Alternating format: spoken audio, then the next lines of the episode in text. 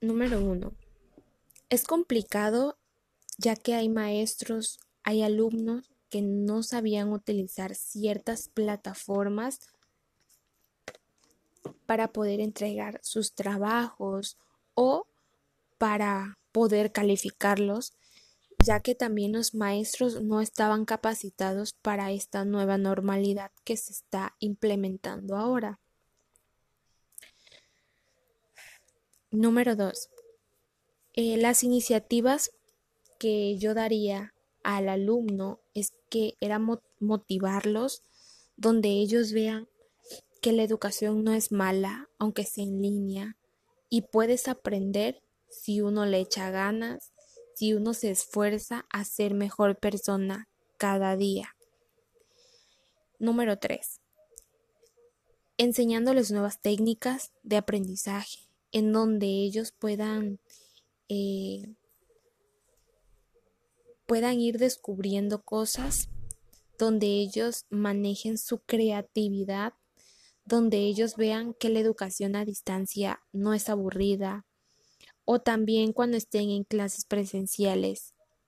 Uno como maestro tiene que ver la manera de que el alumno eh, se motive, esté alegre, sea creativo y no se aburra en sus clases. El consejo que yo le daría a los padres es mejorarlos, ya que el, nosotros somos un equipo, como maestro, como alumno, somos un equipo. ¿Por qué? Porque los padres, como los maestros, tienen una obligación en poder eh, enseñarles a sus hijos y el maestro a su alumno, poder enseñarle más allá para que él vaya descubriendo cosas donde yo le enseñaría y yo el consejo que les doy a los padres es que ellos ayuden a sus hijos a que les enseñen, que tengan un se, se envuelvan en sus trabajos también para que ellos los motiven. Número 5. Es complicado ya que hay alumnos que la verdad no ponen atención aunque sean clases en línea. ¿Por qué? Porque hay alumnos en los que pues deciden apagar las cámaras y no le ponen atención a sus maestros, no están implementando en sí eh, estas nuevas técnicas y el alumno piensa que es, eh, es un juego estar en una computadora y no ponerle atención al maestro.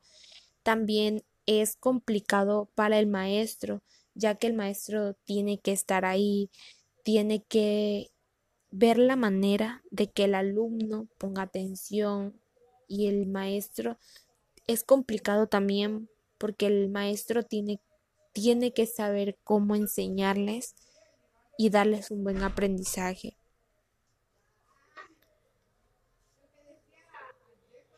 La número 6. Yo cambiaría que la mentalidad de los padres, ya que ellos a veces piensan que la educación en línea no es no es buena, que es, es mala y que ellos eh, piensan que no, que no están aprendiendo. Y también cambiaría, la mentalidad de los alumnos, ya que también eh, a veces piensan igual que sus padres y no es bueno pensar así. Eso cambiaría yo. Bueno, muchas gracias por haber escuchado este podcast. Eh, mi nombre es Julie. Eh, mi nombre es Yulisa, pero me gusta que me digan Julie. Eh, soy de la Universidad Pedagógica Nacional Unidad 271 de Villahermosa y estaré subiendo podcasts. Gracias.